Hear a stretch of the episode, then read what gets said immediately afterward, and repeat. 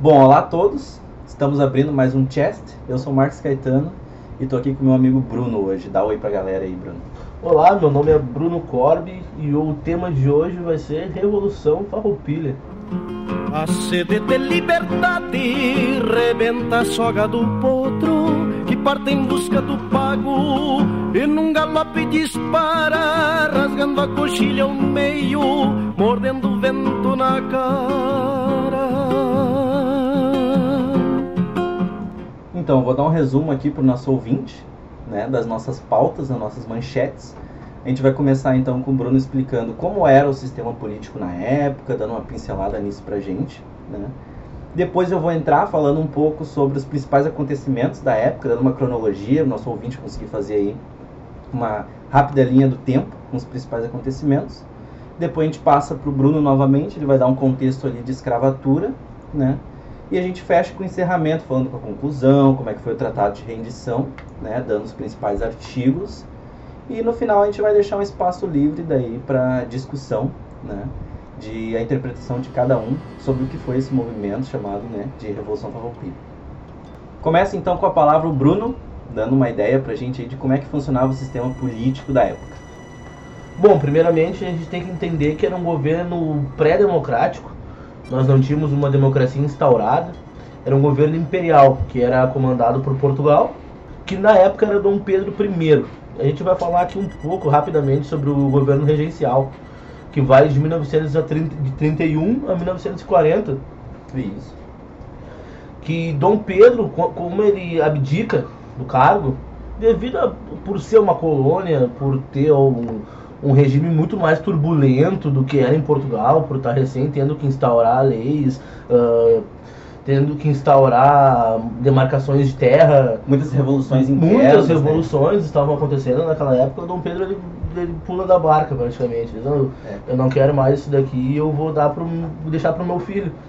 E ele volta para assumir em Portugal. Que né? no caso o filho dele era menor de idade e não poderia assumir naquela época. Acho que o Pedrinho tinha o quê? 5 anos nessa época? Alguma coisa assim, em torno dessa idade, né? Ele assume em 40, Ele assume em 40. então exato. ele, assume, ele era maior idade aos 18 anos. Então uma conta rápida ele tinha 9.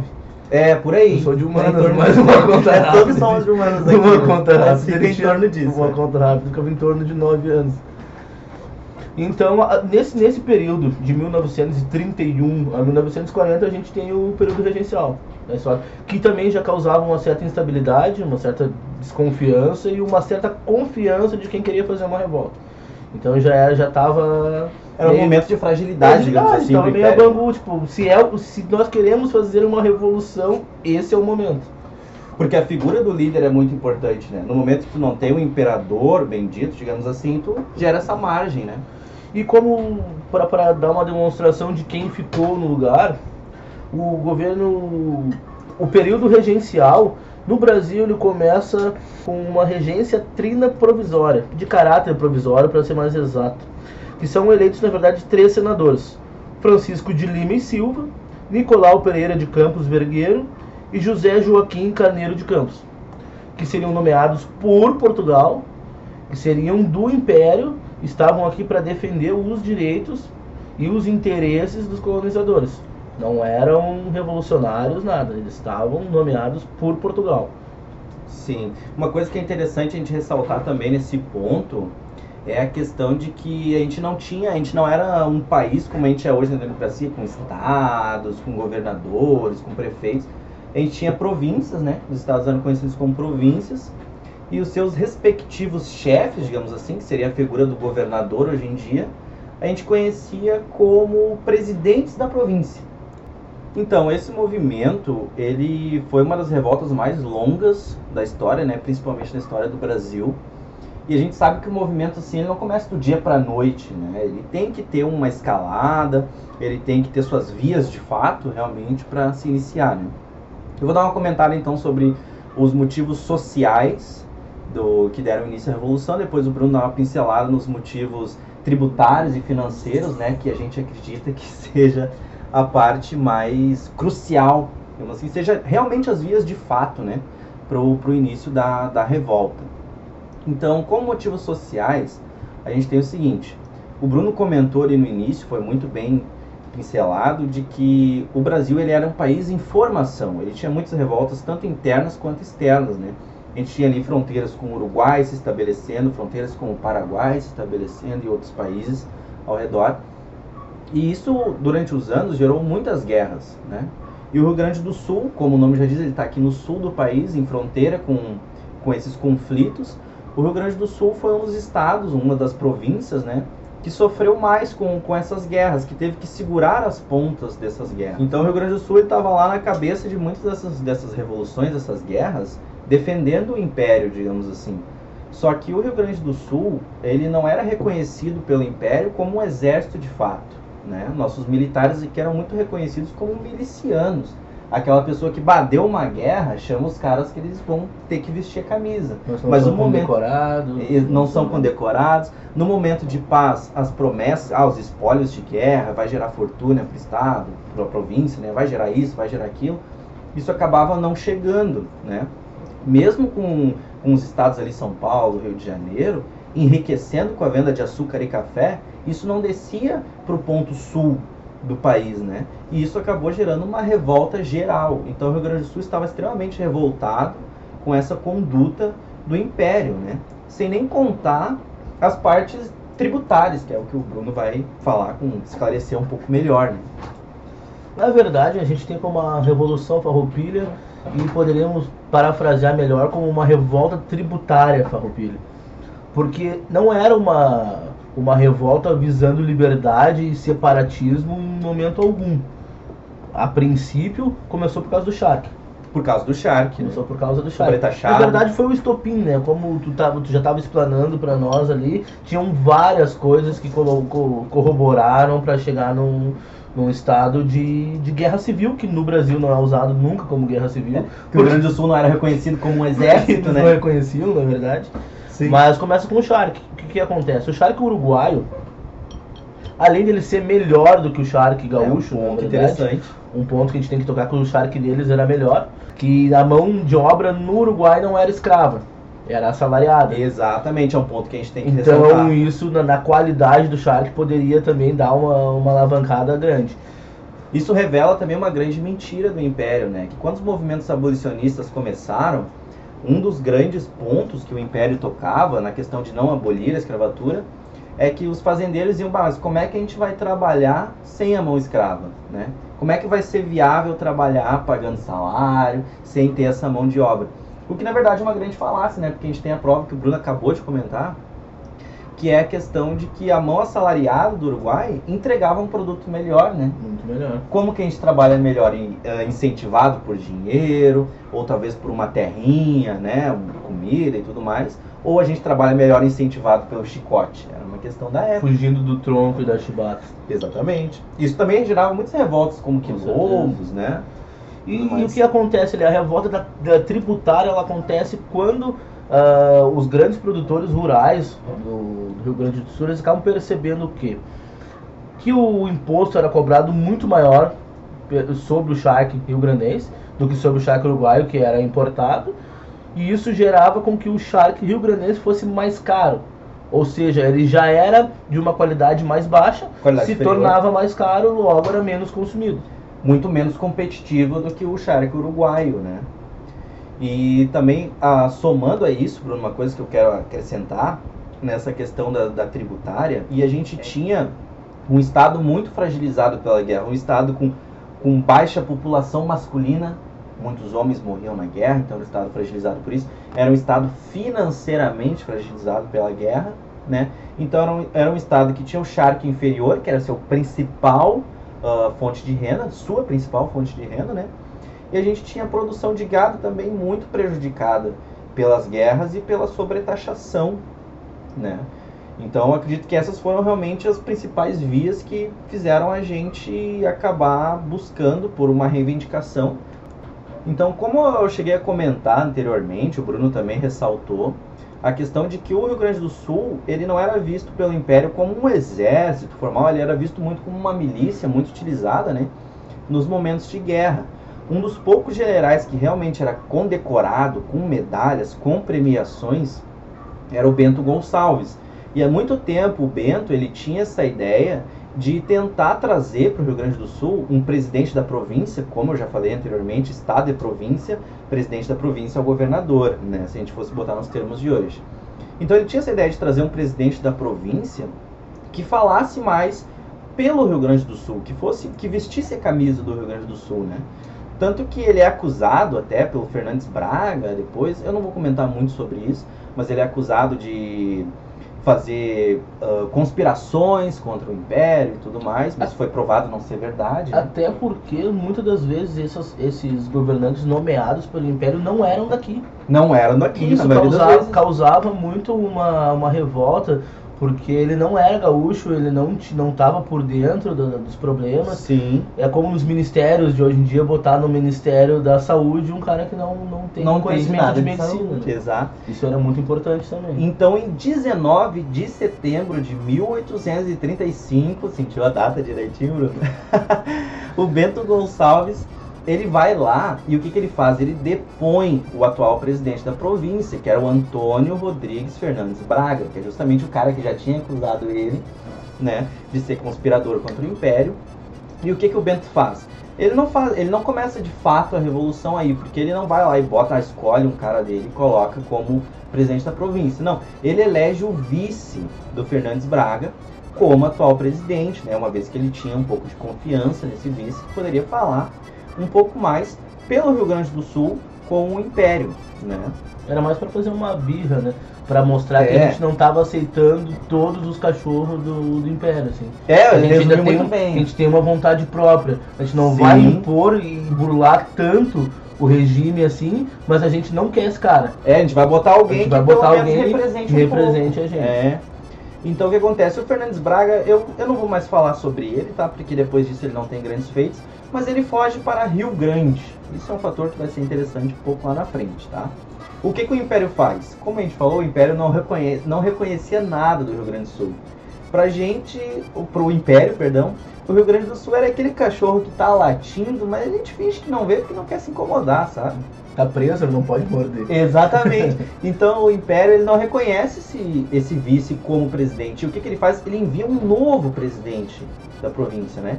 E esse presidente ele se instala em Rio Grande, onde estava o anterior presidente, né? E lá o novo presidente da província, enviado pelo Império, uh, ele passa a repartição né, do estado para Rio Grande. Então Segundo o Império, Rio Grande seria a capital do Rio Grande do Sul, onde está toda a repartição política, né? O Bento Gonçalves, ele até tenta fazer uma trégua, tá? Ele tenta falar pro cara, não, vamos conversar, vamos, né, tentar resolver isso, mas o atual presidente da província nega completamente. Então, em represália, acontece o primeiro movimento de guerra, né? Os farroupilhas, eles então prendem o major, né? que era o Major Manuel Marques de Souza, é muito nome, né? Às vezes fica um pouco confuso, mas o, o Major Manuel Marques de Souza quem comandava as forças imperiais, né? Eleito pelo ex-presidente da província. Então o Manuel ele é preso, tá? Pelo Bento Gonçalves e seu exército e ele é levado para uma prisão. Essa prisão era um navio ancorado no Rio Guaíba, né? No porto de Porto Alegre. E é até engraçado o nome, porque esse navio se chamava Presiganga. onde, esse, onde esse major estava preso. Uma Só que piadoca. Uma piadoca presiganga. Né? É onde. Tipo Cracolândia. Cracolândia. É presigante. Esse navio, então, prisão, ancorado no Guaíba. Só que o que, que acontece? O major era um cara extremamente inteligente. Ele não era alguém comum. Né? Ele era um major do exército imperial, que era um dos maiores do mundo naquele momento, representando aqui no Rio Grande do Sul. Ele consegue escapar né, subornando então seus guardas, né? O Major Manuel, ele também resgata outros 30 homens sob seu comando. E no modo que nos games ou coisa assim a gente chamaria de stealth, que seria um ataque surpresa, sorrateiro, escondido. Com somente 30 homens, Manuel ele começa a tomar os principais pontos de Porto Alegre.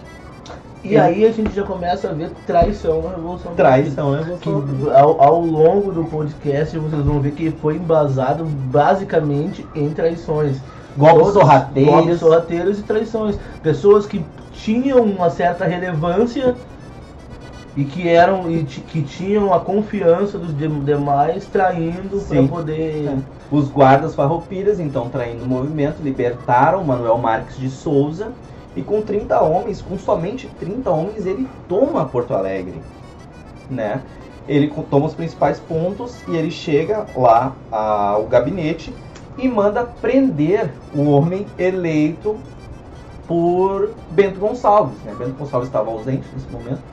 Então Porto Alegre ela é tomada por esse major e o império então é enviado para Porto Alegre. Né? Então acontece em 1836 a tomada de Porto Alegre pelo império. Porto Alegre passa a ser guarnida, protegida pelo império. Né? Ainda em 36, o que, que o Bento Gonçalves faz? Ele monta um cerco ao redor de Porto Alegre na tentativa de retomar a cidade, né? Só que um, um breve spoiler já do podcast. Não rolou muito. É, esse cerco dura até 1840, então Porto Alegre passa mais de mil dias de cerco e nunca mais foi tomado.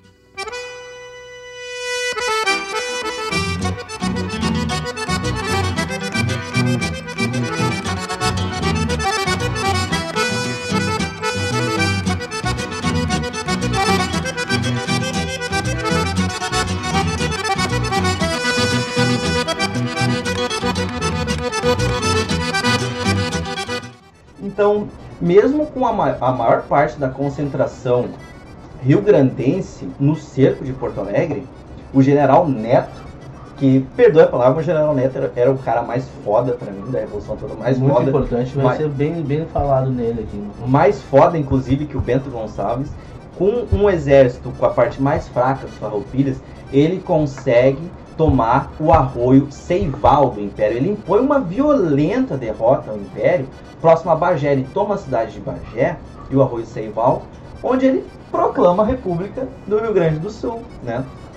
Detalhe, Primeira república que foi proclamada. Primeira, primeira experiência de república uma no Brasil. Primeira experiência democrática que a gente teve, que era uma democracia meio grega, assim. É. Todo cidadão tem voz, mas nem todos são cidadãos. Né? É, exatamente. Começa por aí. nem todos Depois a gente vai entrar no contexto da escravatura e tudo mais, a gente vai falar mais, vai explorar mais esse, esse tópico que o Bruno deu.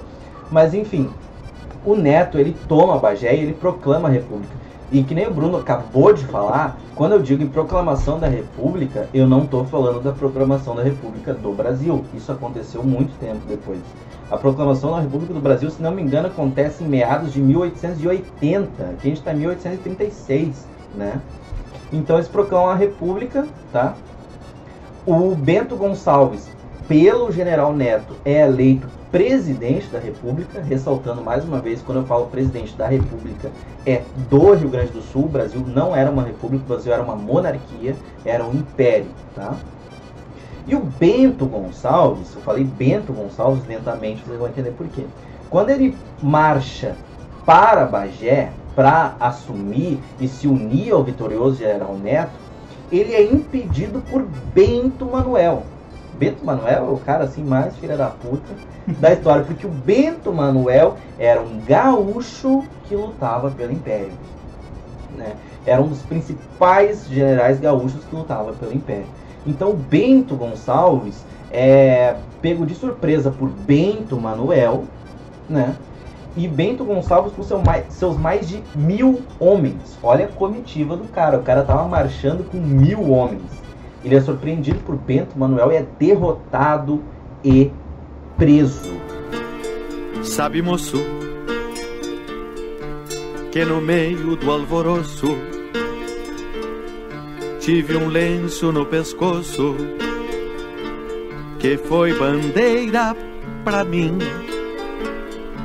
Que andei em mil peleias, em lutas brutas e feias, desde o começo até o fim Bento Gonçalves preso, no Piratini se instala o governo republicano do Rio Grande do Sul. É bom ressaltar também que essas vitórias são honrosas, Só que, na verdade, o Império não estava dando muita bola ainda, né? É, o Império ainda não estava indo com tudo. Foi como o Marcos tocou no início, eles estavam tratando a gente com. Ah, eles, tão, eles não estão gostando muito do que está acontecendo, mas eles não oferecem perigo. Como Exato. o Neto estava tendo muito sucesso nas batalhas que ele estava travando, eles pararam pensando, pô, a gente tem que dar mais uma É atenção para esses A caras, gente tem que fazer alguma coisa. porque ele- daqui a pouco eles vão fazer uma ladaia. O Neto era foda, né, velho? Ele não é, É. ele não é tão mencionado quanto, quanto Bento Gonçalves, mas ele foi o general mais vitorioso, né, do Rio Grande do Sul. Então o que acontece? Ainda em 37 o cerco estava formado em Porto Alegre, né? O general Neto, ele era vitorioso em Bagé, e o general Neto, ainda em 37, ele impõe mais uma derrota ao Império. Quando ele toma, né, em Caçapava, o arsenal imperial. E é aí que o Rio Grande do Sul começa a ter É força aí que de o bicho verdade. pega. É aí que o bicho A pega. gente não precisa mais usar funda. Exatamente. Mas só por, por causa que, que o general Neto faz? O general Neto rouba armas de fogo. O general Neto rouba armas brancas de todos os, os níveis. E ele rouba também fardamento. Coraça pra, pra proteção. Exato. Tanto que os, que os lanceiros negros, que a gente vai falar depois, usavam armadura, né? Usavam armadura. Eles usavam armadura. E o general Neto rouba esses fardamentos, essas proteções e essas armas, ainda em 37, né? 37, na verdade, foi um dos anos iniciais, que nem a gente estava falando, foi um ano que o Império ainda não estava em força máxima contra a gente. Então foi o, o melhor ano do, do Rio Grande do Sul na guerra, né? Em 37, o Bento Gonçalves ele é enviado para uma prisão lá em Fortaleza, muito longe do Rio Grande do Sul, né? Porque ele era o principal nome, então ele é enviado para lá. E ele é preso numa fortaleza marítima. Quase como uma presiganga, só que vezes 10, tá ligado? Uma prisão de segurança máxima. em Fortaleza deve ser a presa e gangue. Que piada errada. Então ele é preso em Fortaleza, né? E é aí que o Bento Gonçalves ele descobre um grande aliado. Porque quem estava preso em Fortaleza também, Giuseppe Garibaldi. Né? Giuseppe Garibaldi. Cara, pica. O Giuseppe Garibaldi também merece um reconhecimento, né? Porque o Giuseppe Garibaldi ele lutou na Revolução Farroupilha, mas esse cara lutou em muitas guerras. Esse, ca- esse cara, ele era italiano, ele é reconhecido na, na Itália por suas batalhas. O Giuseppe Garibaldi, inclusive, ele quis participar da Guerra Civil Americana nos Estados Unidos, na América do Norte. seja, ele tava só pela ladaia. Ele tava só Se pela chamasse, ladaia. ele ia, tá ligado? É, só que na época o presidente dos Estados Unidos, eu não, eu não tenho certeza se era o Lincoln na época, o presidente dos Estados Unidos, também não é importante para esse tema, mas ele não aceita a ajuda do Garibaldi porque na época ele ainda não queria que as, que as vias de fato fossem tão bárbaras a ponto de uma guerra. Mas o Garibaldi queria lutar na Guerra Civil Americana. Qualquer bola eu tava dentro, né? Só Então, chamar. ele, ele e o Bento Gonçalves eles ficam amigos. E o que, que acontece? O Bento Gonçalves dá uma carta para o Garibaldi, né? Que se chama Carta de Corso. O Garibaldi ele era um velejador, ele era um marinheiro, ele era um pirata, pra falar a verdade. E o Bento Gonçalves dá a ele o direito de assaltar e atacar navios imperiais em nome da Revolução Farroupilha. Então o Garibaldi ele foi o primeiro passo dele como, como um farroupilha. Ele não tinha virado de fato, mas ele já tinha permissão de, de Bento Gonçalves para atacar em nome dos Ele farroupilhas. ganhou autonomia, né? Ganhou carta autonomia. branca, né? Exatamente, ele era um cara muito por ele, né? Ele, ele dava jeito nas situações e o Bento Gonçalves nomeou ele. Então, o que que acontece? O Bento Gonçalves, no final desse ano, ele foge dessa prisão em Salvador, né?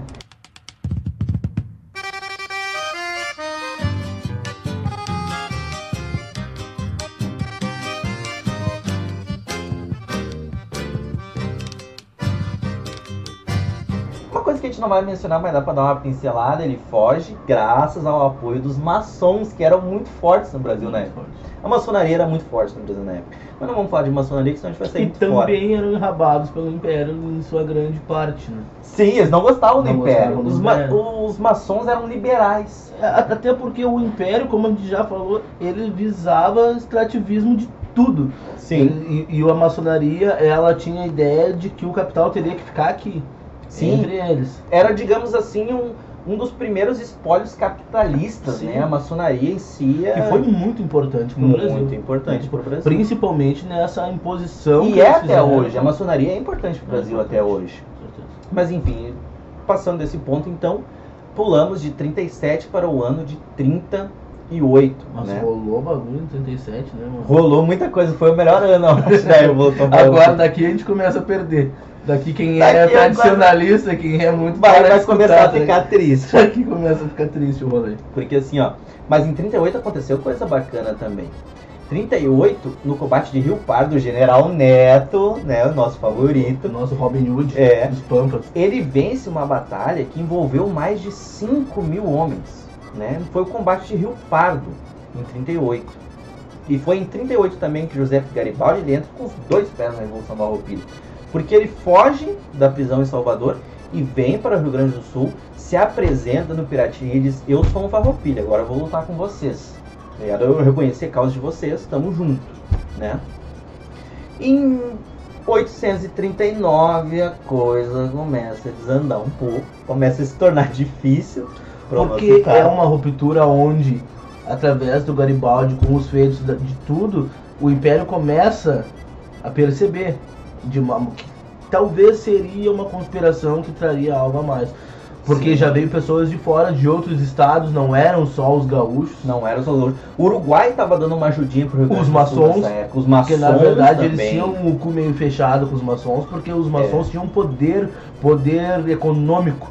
E os tinham dinheiro. Exato, e os maçons representavam o Partido Liberal na época. A gente tinha o Partido Conservador e o Partido Liberal, né? Que numa monarquia não é muito. O que não é nada interessante liberalismo numa liberalismo monarquia. numa monarquia, né? Hoje em dia a gente tem o liberalismo com maus olhos, né? A gente pensa como um, movimento super de direita, um movimento super capitalista, mas na época do Império, o liberalismo era o único movimento que representava alguma voz contra a monarquia. Na verdade, é aquele lance do inimigo do meu inimigo é meu amigo, né? exatamente. Porque acabava sendo a única oposição. a única Acabava, oposição. se- acabava sendo a única oposição forte que nós tínhamos. Exatamente. No Brasil, que é porque no Rio Grande do Sul tinha essa revolta do- do- dos grandes produtores rurais que tinham dinheiro. Tinha um Que dinheiro. não adiantava uma revolta social e uma revolta de ideais se tu não tivesse dinheiro. Sem o corretor monetário. Sem né? corretor monetário. E os maçons, eles já tinham dinheiro. Eles não tinham tanto essa parte ideológica, mas eles Sim. tinham o que mais importava. Que Exatamente. era money. E tem até hoje, né? Até hoje. Então o que que acontece? Ah, em 38 o Garibaldi se apresenta ao Rio Grande do Sul e ele começa a construir os seus famosos lanchões, né? Os lanchões pra mim Tinha que ter ganhado um Oscar. tinha que um ter ganhado Grammy. um Oscar porque foi um dos movimentos de guerra mais inteligentes da história, não só do Brasil, mas como da humanidade em geral. Pode-se dizer que foi o cavalo de Troia gaúcho. Foi o cavalo de Troia gaúcho. Porque o que acontece? A gente tinha todo o litoral em domínio do Império. A gente tinha Torres, a gente tinha Tramandaí, Imbé, tudo era um. Onde a gente tinha portos era dominado pelo Império. Então como é que a gente vai lançar navios ao mar? Garibaldi criou uma solução, que foram os lanchões, que foram os primeiros veículos anfíbios da história da humanidade, eu acho até, porque. Vamos arriscar na humanidade. Vamos, porque dar, é foda. vamos arriscar que seja da vamos, vamos humanidade. puxar uma brasa pro nosso assado. É, vamos lá.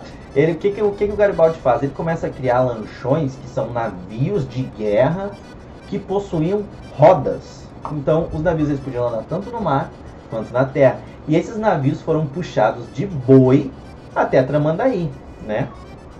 Em 1839, que nem eu falei que é quando começa o declínio dos farroupilhas, a capital teve que passar do Piratini para Caçapava, né, devido à extrema pressão do Império, para que a, a República não fosse desfeita, a gente tem que passar a capital para Caçapava, né?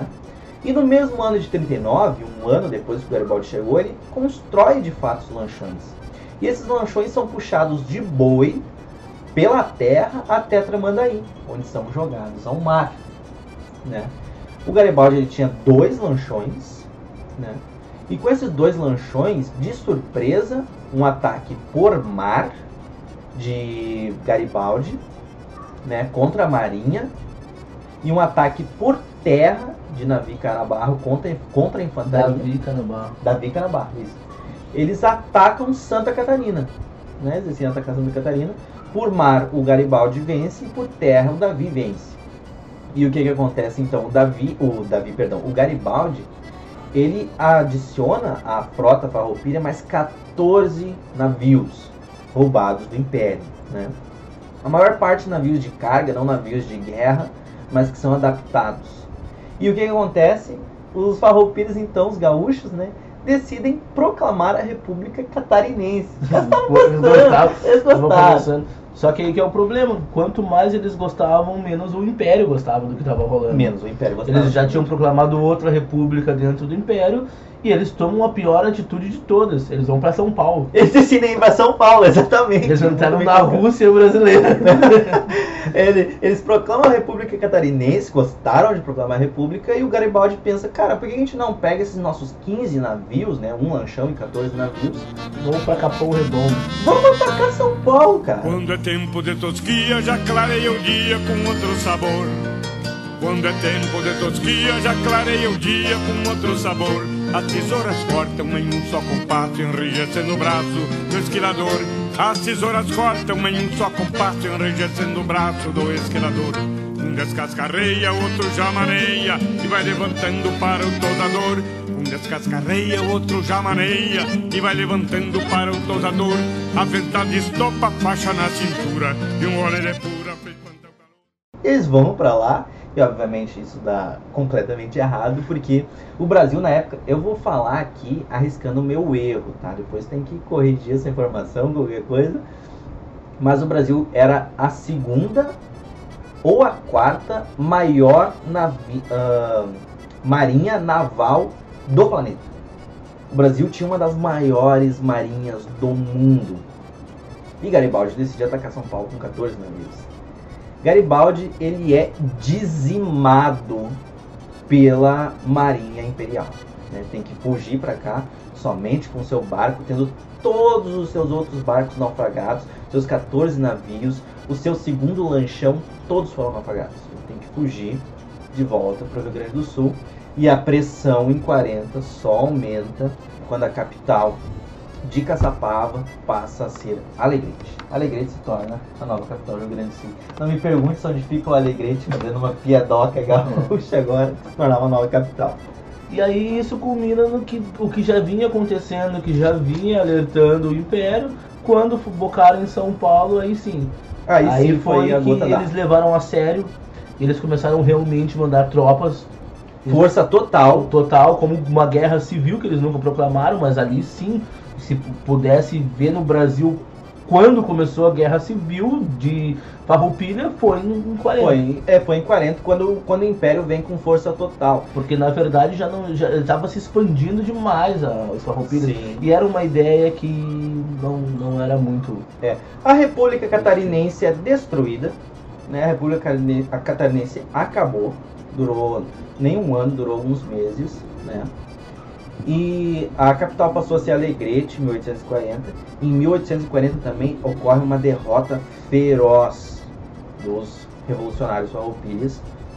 A República ela toma uma derrota não somente em questão de homens e de guerra, mas ela também toma uma derrota moral.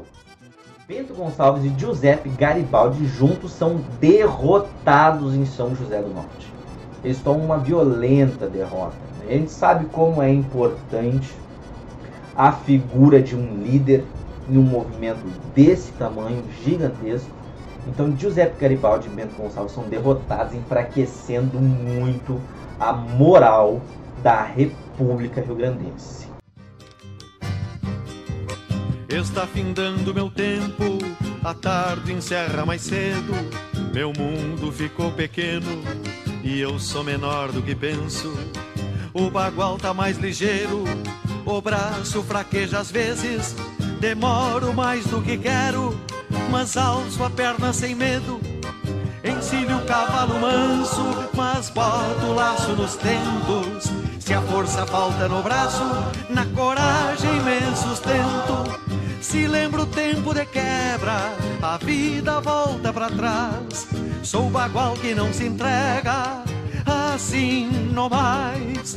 Se lembro o tempo de quebra, a vida volta pra trás. Sou bagual que não se entrega, assim não mais. Então, como eu tinha comentado lá inicialmente, o ano era 1841 e Porto Alegre continuava sob o domínio imperial.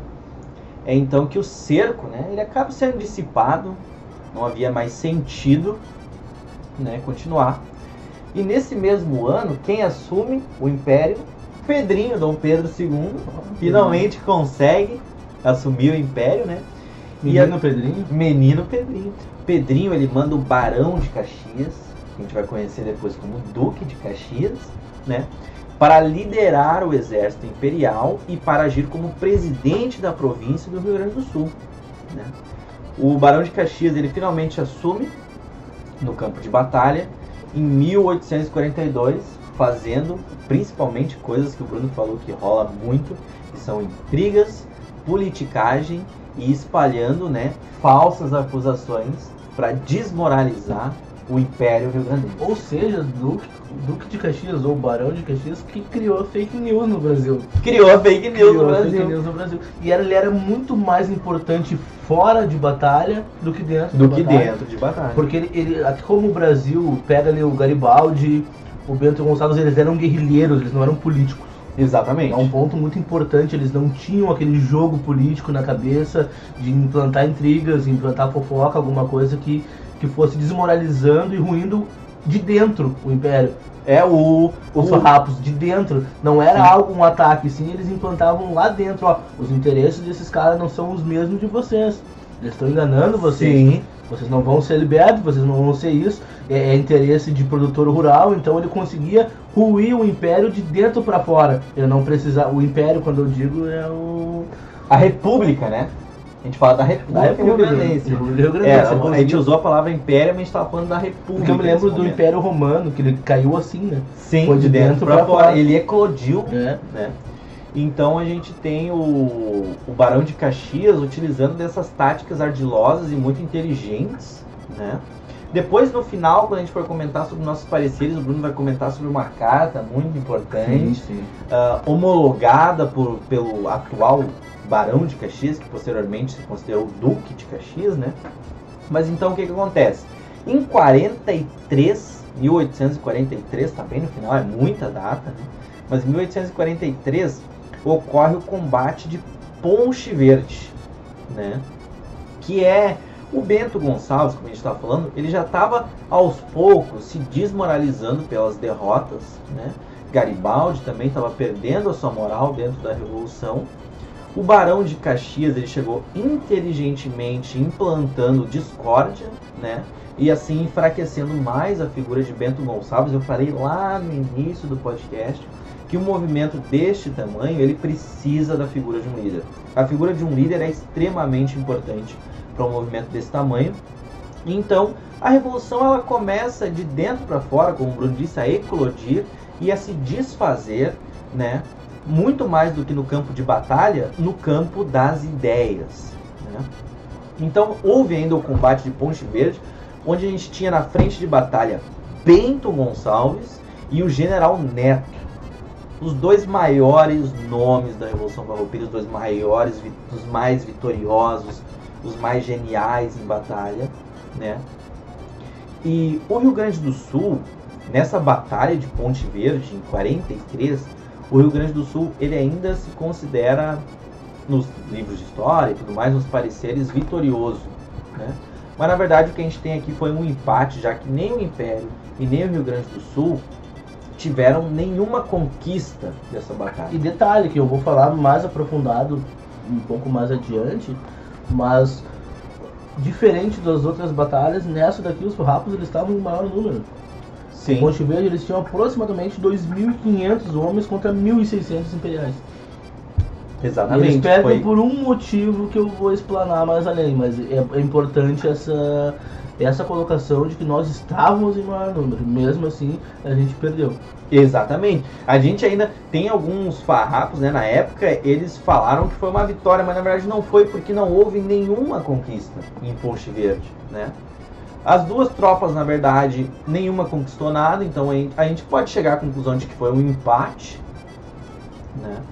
Mas os dois maiores generais de toda a Revolução Farroupilha foram para a batalha e, não voltaram e tive- vitoriosos. E tivemos mais mortes, tivemos que recuar. Então isso Sim. configura uma derrota. Eu até, o Bruno considera uma derrota, eu considero, digamos assim, um empate, porque nenhum dos lados teve né, nenhuma conquista. Em 44, né, a gente está se aproximando muito do final, terminou em 45. Em 44, Bento Gonçalves, ele era uma figura fraquíssima comparada com como ele começou. Né? Bento Gonçalves, a, a autoridade dele era desafiada, a eficácia dele era questionada em campo de batalha e ele era questionado como líder. Né? Foi quando Onofre Pires, que era um outro grande líder revolucionário, decide entrar contra Bento Gonçalves, né? não lutando contra ele, mas em uma disputa de comando da Revolução Farroupilha. É então que acontece, o Bento Gonçalves ele sugere um duelo.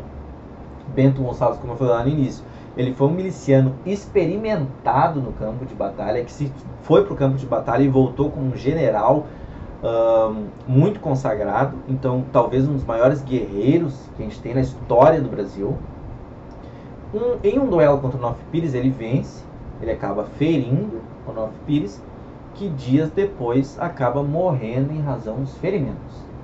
Então, se a moral de Bento Gonçalves já estava baixa por ser ineficaz, ela baixou mais ainda quando se cria a ideia de antidemocrático, né? de antidemocrático. Ah, alguém falou contra ti, tu vai lá e mata o cara. E daí? Né? Então se, se quebra completamente a figura de um líder. E o Bento Gonçalves ele deixa a presidência da República, ele deixa a liderança, passando seu cargo então para Davi Canabarro. Sabe, moço, depois das revoluções vi esbanjar em brasões para caudilhos coronéis, vi cintilar em anéis assinaturas em papéis, honrarias para heróis. É duro, moço, olhar agora para a história e ver páginas de glórias e retratos de imortais. Sabe, moço, fui guerreiro como tantos que andaram nos quatro cantos, sempre seguindo um clarim. Então agora antes de encerrar a cronologia, a gente vai entrar na última batalha que aconteceu, né? Que é conhecida como Massacre de Porongos. Bruno vai dar uma explicada um pouco melhor pra gente, vai dar um contexto de escravatura muito interessante que tem muito a dizer sobre essa batalha. Bom, eu como negro, eu acho que antes da gente adentrar sobre lanceiros negros, sobre a infantaria negra, sobre o massacre de Porongos, a gente tem que falar o que foi a escravatura no planeta o que foi esse evento que foi o maior mercado de pessoas da história, que até hoje temos reflexos disso, muitos podem negar os reflexos que a gente tem, mas a gente vê que até hoje a cultura, a religião negra é vista como algo pejorativo, a, o, a Umbanda, o Candomblé é visto como demônios dos orixás e não como, como simplesmente uma religião diferente, assim como é visto o Espiritismo é simplesmente uma religião diferente. A arte marcial negra, que é capoeira, é visto como coisa de maloqueiro, como coisa de rua, como coisa de mendigo. O cabelo negro, dread ou black power é visto. Então a gente tem reflexos nisso gigantescos que não tem como a gente não tem como a gente pegar e ignorar. Uma das grandes desculpas da escravatura era a demonização negra, né, que acontecia de na tudo, época. da tua cultura, da tua pele, do teu cabelo, de tudo. O negro, ele a dívida cultural que a gente tem até hoje com o negro é uma coisa que não tem como a gente deixar de lado. Não tem como Exato. eu falar nisso sem me lembrar dos meus antepassados. Não tem como eu falar Sim. nisso e ver o, o quanto a gente sofreu desde sempre, sempre opressão e até hoje a gente ainda sofre resquícios. Algo que me deixa puto, mas totalmente puto, que no hino do Rio Grande do Sul tem uma parte que fala que um, o povo quando não tem virtude acaba por, Por ser escravo. Então vocês querem me dizer que nós não tínhamos virtude mesmo?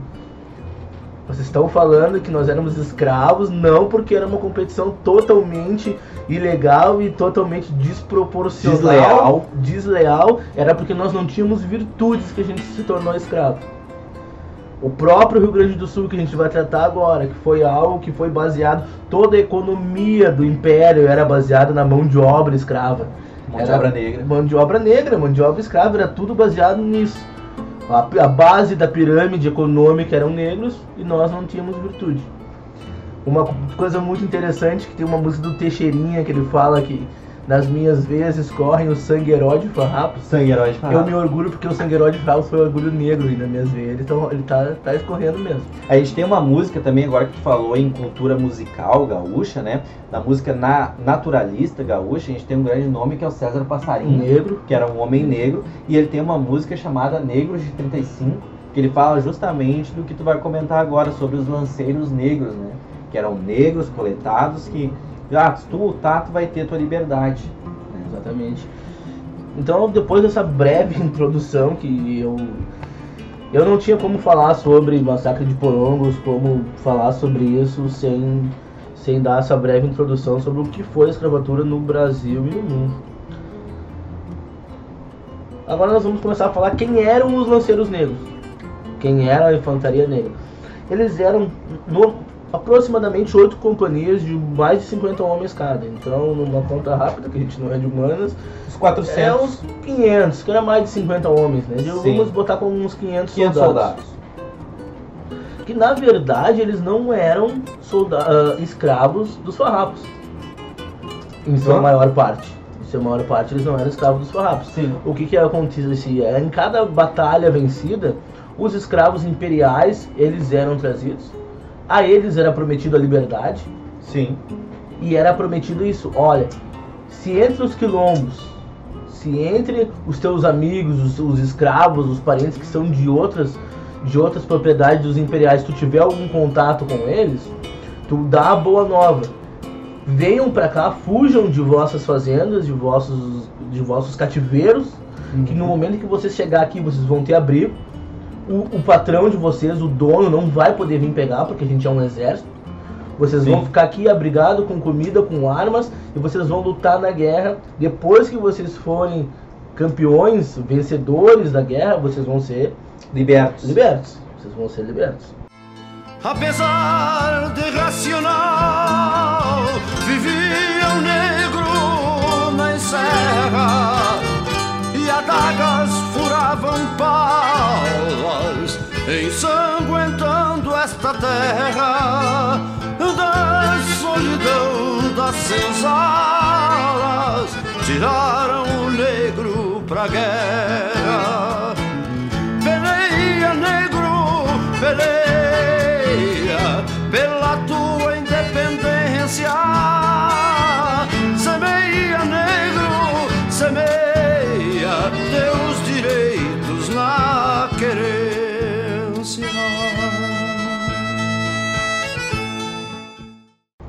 O que na verdade é muito errôneo a gente pensar que o movimento da Revolução Farroupilha era abolicionista, porque não tinha caráter abolicionista. Nunca teve. Nunca teve caráter Nunca teve abolicionista. caráter abolicionista. A gente, como gaúcho, muitas vezes a gente tenta puxar para esse lado, tentar melhorar, digamos assim, tentar trazer mais heroísmo ao movimento da Revolução Farroupilha, tratando como um movimento abolicionista, o que nunca foi, Nunca né? foi. Foi como foi dito no início, né, cara? Era uma revolta tributária.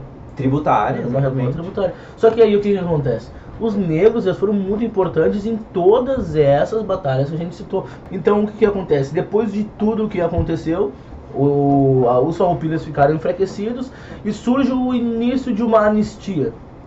O que, que seria uma anistia? Seria o império perdoar a revolta. Exato. Eles disseram, olha, vocês fizeram uma ladaia fodida aqui. Uma ladaia fudida define muito bem. Define, bah, vocês fizeram um bolo. Só que é o seguinte, vocês, nós vamos assinar um tratado aqui, alguma coisa que vocês vão ser perdoados da traição e vocês ainda vão ter, eles ainda vão ter um retorno financeiro com o que gastaram na, na guerra. Sim. Depois gente vai entrar nos, nos- Então era, então era, era bem, bem interessante. Só que aí entra um ponto. O que, o que fazer com os escravos? Se a eles tinham sido prometido A liberdade. a liberdade e era inadmissível pro império os Pro escravos. Império Brasileiro ainda era, Era inadmissível, até porque, foi como foi comentado, era a base da pirâmide econômica o trabalho escravo no Brasil. Tanto que a gente falou no início ali, eu ou tu falamos que era uma grande falácia isso, né? Os fazendeiros e o próprio império defendiam a escravatura. Tipo, "Ah, mas como é que a gente vai produzir sem os escravos? O que era uma grande falácia porque países como o Uruguai tinham mão de obra assalariada e produziam mais e melhor do que o Brasil. Do que o Rio Grande do Sul, principalmente. Aí acontece esse, esse impasse. Acontece que existem duas, duas posições a ser tomadas aí. Ou a gente continua a guerra, ou a gente entrega os negros. Ou a gente entrega os negros. Porque era algo que, era, que não, era, era- não era muito flexível com o Império. Aí houve essa ruptura. Parte do, dos farroupilhas queriam entregar e parte não queria. E outra parte defendia os interesses dos negros que lutaram, né? Naquelas. Na verdade, muito do medo, até do próprio Neto, que até aqui a gente falou bem dele, mas na verdade ele era um baita de um arrombado. ele não tinha medo, ele não tinha, tipo, receio ah, ético de, de- de ter traído a, a sua palavra, não ter ele tinha medo de uma revolta. Porque, cara, tu pega ali quase 500 homens. Tu, tu dá eles guerreiros. arma, treinamento, porque eles foram treinados para ir pra guerra. Tu dá treinamento de guerrilha, tu dá arma, tu dá tudo. Então, os que sobreviveram eram bravos soldados de guerra. É. Os que eram bunda mole ficaram pelo caminho. Sim. Tanto que a gente ia falar ali dos lanceiros negros, eles eram grandes guerreiros. Grandes guerreiros. Na época nem todo mundo tinha armas de fogo. Muitas guerreiras estavam de espada e os lanceiros é e lança também. E os lanceiros negros, lanceiros. eles eram caracterizados por lanças muito É. longas e eles lutavam a cavalo. Então eles eram guerreiros extremamente habilidosos, principalmente para infantaria, combate tete a tete. Eles eram praticamente imparáveis, né? E é isso que dá, no, dá na telha do, do Neto. O Neto para e pensa, cara, se a gente liberar esses caras a serem escravos de novo, a gente vai ter um grande problema aqui. A gente vai ter uma revolta contra nós mesmos. Sim. Porque eles iriam atrás de quem traiu.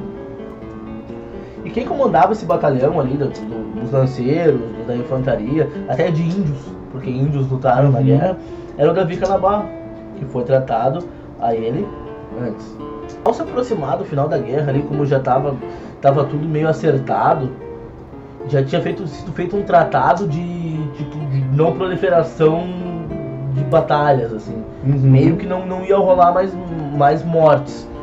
Já estava sendo tudo Já acertado. tava tudo sendo acertado. O, o que estava meio em, no impasse era esse lance dos negros. O Império acreditava que a gente ia devolver. Quando Sim. o Neto avisa, olha cara, se pá, não vai ser uma boa. Surge uma ideia, vamos mandar eles pro Rio de Janeiro. Vamos pegar esses negros e vamos mandar pro Rio de Janeiro. Só que não em total número. Sim. Então vamos mandar todos eles pro Rio de Janeiro. Acaba que o Canabarro ele acaba recebendo diversas e diversas advertências de que os soldados imperiais eles estavam na volta. Pra gente entender melhor, ali, ali pro Porongos era uma região bem, bem alta, bem montanhosa. Então, para um líder, para um líder militar, seria muito difícil tu ser atacado e Sim. não ver e não ver a aproximação dos, dos soldados do Império. Tava na vantagem do terreno, A, né? a irmã do Neto, por uma das caminhadas dela pelo campo, ela lá de cima ela avista uma tropa imperial. E ela chega pro Neto e fala, "Ó, meu, tu vai lá e dá a letra pro Canabarro lá que os bichos estão loucos na volta aí. Os bichos estão loucos na que Eles volta. estão vindo, eles estão vindo. E o Canabarro, o, o Neto, ele vai e fala pro Canabarro que, avi- que avistou os, os soldados e que talvez ia ter algum combate. E uma frase muito, muito boa do, do Canabarro é que ele fala: Sentindo a minha caatinga, o Moringue não vem. Uhum. Pode ficar tranquilo que pelo meu cheiro ele já não vai vir. O Moringue que era o chefe O do Moringue batalhão. era o chefe do, do batalhão. do dos batalhão imperial. Que nem tu comentou anteriormente. Em 11 de novembro, uma patrulha do Canabarro, ele se fecha com uma, uma pequena infantaria do, do Moringa ali. Deviam estar só numa, numa ronda de rotina. Sim, uma Eles patrulha. se fecham e tem seis mortos. Aí começa, começa a gente ter uma ideia, ou seja, o Canabarro ele já tinha sido avisado pela irmã do Neto.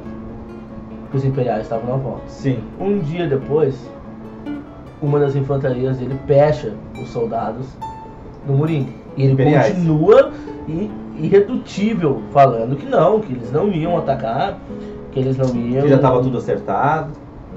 E, e mo- morreram seis pessoas nesse soldado.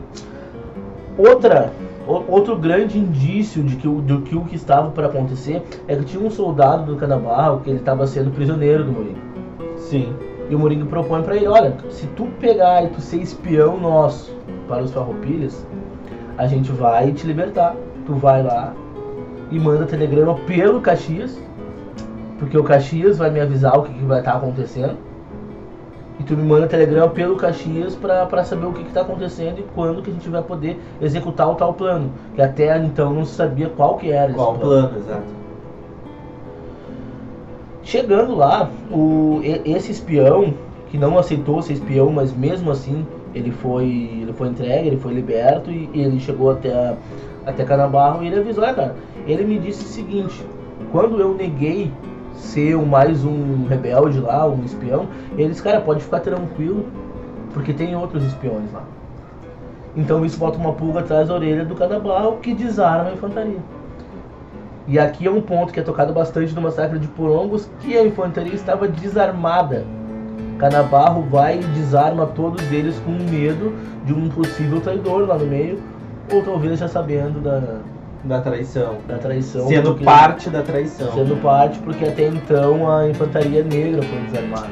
Pelo que eu entendi então do que tu mencionou, ah, havia suspeita de um traidor entre os farroupilhas, né, no final da guerra, próximo da última batalha, que foi o massacre de Porongos. Então o Davi, ele inicialmente desconfia dos batalhões negros e tira os recursos Até porque os deles. negros eram imperiais, escravos imperiais que tinham Sim. vindo. E muito provavelmente essa ladaia foi feita pelo, por Caxias. Porque ele gostava de implantar essas intriguinhas, essas coisas. Talvez Sim. como Caxias ele era um superior do Moine, ele poderia ter dito, ó cara, libera esse cara, porque eu não vejo nenhum motivo para ele ter liberado esse soldado, mesmo ele tendo se negado a ser espião.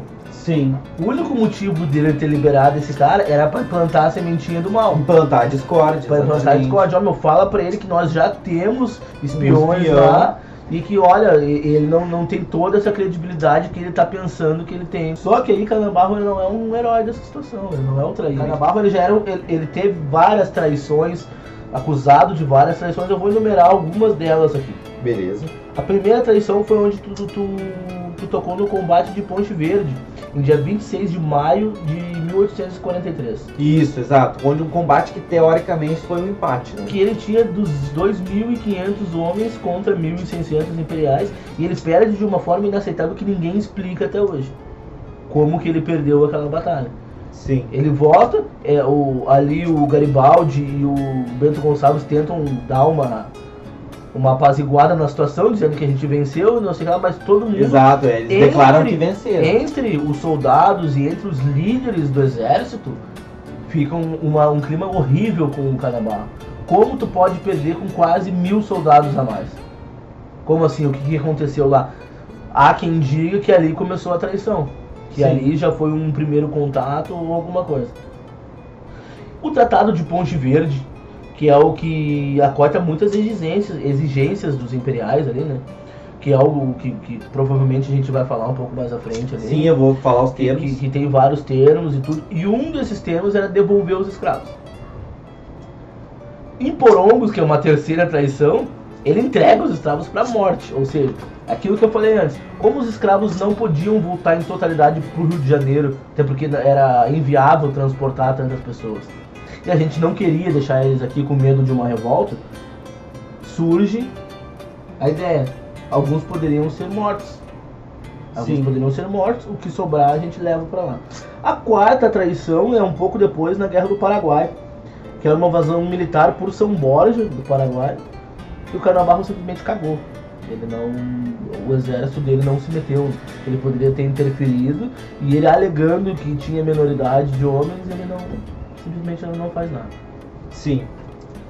Chegando dia 14 de novembro de 1844, que é o que a gente o que a gente vai falar agora, que é o massacre de O Porong. que a gente conhece como massacre de Porongos. o que a gente conhece como massacre de Porong, que foi um ataque covarde Foi um ataque surpresa, né, do Surpresa. Império sobre os lanceiros e infantaria de A negro. infantaria totalmente desarmada.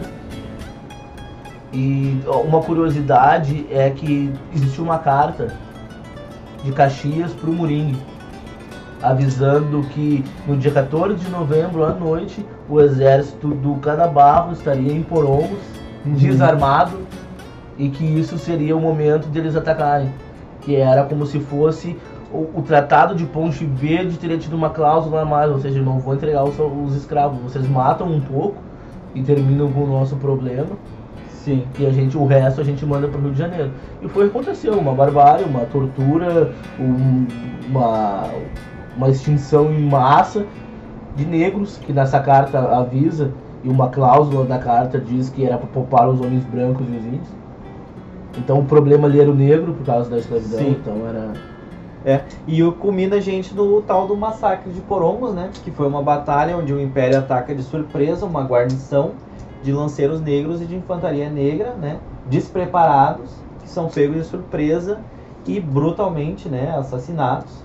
Até porque na época, como eu falei, nem todo mundo tinha uma arma de fogo. Tu comentou que houve um desarmamento Da da inf- a infantaria ela tinha armas, só que no, no dia do ataque eles estavam desarmados. É, então tu tem ali os lanceiros negros que possuíam suas lanças, mas em um ataque surpresa, né, por um grande exército imperial, eles infelizmente não tiveram chance e foram então massacrados. Estipula-se porque tudo isso que tu falou, que a gente estava comentando, né, Bruno, isso não é comentado nos livros de história. Nunca. O, o próprio massacre de, massacre de Porongos ele é algo É, bem é especulativo. bem especulativo. É, a- tudo que a gente falou aqui ah, é através de pesquisa, de estudo, de correr atrás da informação, né? Ah, o Bruno trouxe cartas homologadas. E essa carta ela é reconhecida, ela está no patrimônio histórico gaúcho e ela é Isso, reconhecida como verídica, Sim, como mas infelizmente boa parte das informações não, não constam nos livros Não de história, consta. né? até porque, Até porque na época não se importava muito. os negro não era gente, na verdade. Não se importava eles, né? Exato. Então, uma coisa interessante também, que há uma especulação, mas que, que muitos historiadores falam, é que ao, no dia 14 de novembro houve uma festa comemorando o término da guerra, Da guerra. e foi dado cachaça, vinho e carne para os lanceiros e para a infantaria. Então, esse ataque teria acontecido com todos eles bêbados. Despreparados completamente. Eles estariam com uma barriga sentidos. cheia de carne, bêbado, porque eles teriam bebido até altas horas da noite, comemorando. Eles chegaram e deram cachaça, vinho e tudo liberado e E comida. depois veio o e aí ataque. depois, depois vem um ataque. A tropilha dos invernos tinha lhe dado uma estafa e aquela meia garrafa dentro do cano da bota contava a história remota do negro velho curtido que os anos tinham vencido sem diminuir na derrota. Mulato criado guacho nos tempos de escravatura, aquela estranha figura, na vida passará tudo, ginetaço macanudo, que desde o primeiro berro saía trançando o ferro no potro mais culmilhudo. E daí a gente tem agora aqui para encerrar, né? O Bruno já deu todo um contexto estrutural dele, já trouxe a manchete, né? Eu vou passar então aqui alguns dos principais termos do tratado, né? De rendição, que, que foi assinado por Davi Canabarro e pelo Duque de Caxias, né?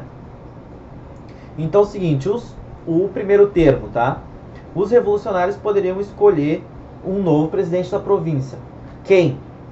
Barão de Caxias, que ficou intitulado depois da guerra como Duque de Caxias, devido à soma dos títulos. Né?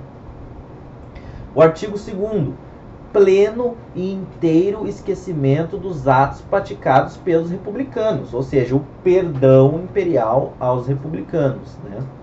Depois aqui, ó, a gente tem o artigo 7 que foi assinado pelo Duque de Caxias, mesmo com tudo que o Bruno falou, depois da última batalha, que foi o massacre dos Porongos, o tratado foi assinado com o artigo 7 dizendo: está garantido pelo governo imperial a liberdade dos escravos que tenham servido nas fileiras republicanas ou que nelas existiam, tanto os que não serviram, né? Perdão, tanto os que serviram quanto os escravos que eram imperiais, mas que estavam nas fileiras republicanas. Né? O perdão para eles e a liberdade deveria ter sido garantida pelo documento assinado pelo Duque de Caxias. Outro artigo muito interessante é que os oficiais republicanos, menos os generais, né, não seriam eleitos generais, mas todos os outros soldados republicanos seriam incorporados ao exército militar imperial. Ou seja, os soldados rio-grandenses deixariam de ser uma milícia e se tornariam soldados de fato, né? E a parte tributária do, dos impostos ali não chegou a ter um acordo formal sobre o sobre o charque, sobre o gado. Não, ela ficou ficou garantida inicialmente a dívida de toda a guerra seria paga pelo Império, o Rio Grande do Sul não teria que pagar a dívida. E o Shark, ele seria taxado, né? Ele teria, ele teria, seria retaxado, né? Com taxas mais justas e mais competitivas no mercado. Então valeu a pena todas as mortes. É, eu digo. de dois pila mesmo É o, é o que eu digo, é o que o Bruno É. falou, né? As principais, ah, Essa ímpia e injusta guerra. as principais motivações eram as tributárias e financeiras e todas foram atendidas, né? Então foi uma derrota que a gente comemora como uma vitória, né? Mas que realmente atendeu às nossas reivindicações. Então, para concluir, eu acredito que a gente já trouxe todas as informações, né, Bruno, que a gente podia ter trazido sobre esse evento, resumidamente, é claro, né, para não tentar encher demais a cabeça do ouvinte. Eu acho que a gente conseguiu criar uma linha do tempo plausível, entendível, né, que a pessoa conseguisse imaginar ali como é que foi. E algo que não fosse massivo também. Algo que não fosse A extremamente gente massivo, tentou não, é.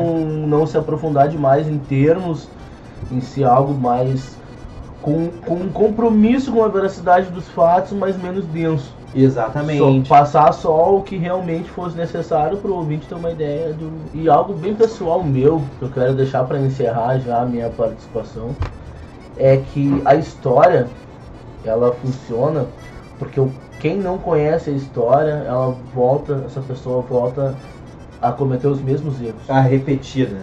A história não tá aí pra criar heróis, ela não tá aí pra gente se, se maravilhar com ela, e sim pra gente ver tudo que a gente fez de errado, tudo que os erros que a gente cometeu que a gente não deve cometer mais.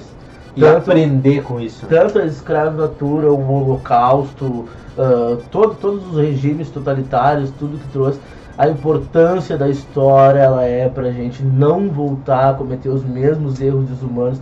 O massacre de Porongos eu acho que foi a pior traição da história brasileira, tanto que ela foi exclusa dos, dos livros de história, ela não é comentada, porque é, é um motivo de vergonha. Isso nos faz pensar quantas histórias não foram exclusas Quantas, ao quantas longo da histórias humanidade. existem que a gente não sabe, né?